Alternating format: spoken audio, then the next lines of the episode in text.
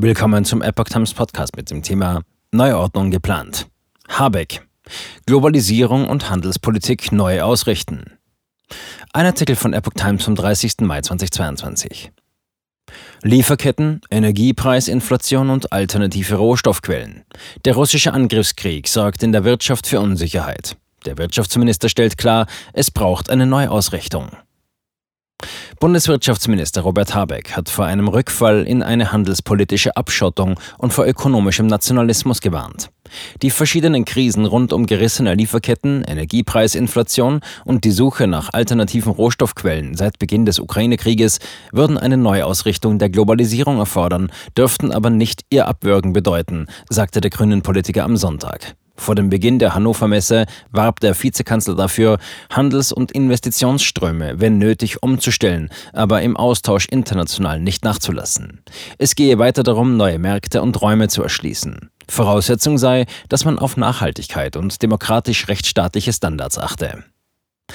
Habeck. An Globalisierung festhalten. Halten wir uns an ihr fest, richten wir sie aber neu aus, sagte Habeck zur Globalisierung. Wir dürfen nicht einkehren in den Sprech eines neuen Nationalismus, dann landen wir irgendwann bei Brexit. Er sehe jedoch, dass es derzeit in vielen Branchen eine große Unsicherheit und Zurückhaltung bei Investitionen gebe. Dass die wirtschaftliche Vernetzung ins Stocken geraten sei, liegt nicht nur am Krieg Russlands, es hätten sich Kernprinzipien und Vorstellungen der vergangenen 30 Jahre verschoben.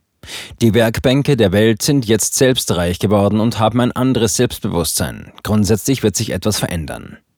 Habeck bekräftigte, es sei vor allem wichtig, die Lieferung von Energie und Rohstoffen stärker zu diversifizieren. Am Freitag hatten sich die Klima-, Energie- und Umweltminister der G7-Staaten zum Ziel bekannt, aus der Stromproduktion mit Kohle auszusteigen.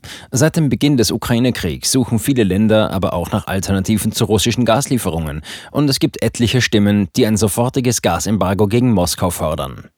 Der Wirtschaftsminister plädierte allgemein für Vorsicht. Wenn wir unbedacht handeln, geht viel Kapital verloren. Viele Unternehmen werden die schwierige Situation dann nicht überstehen.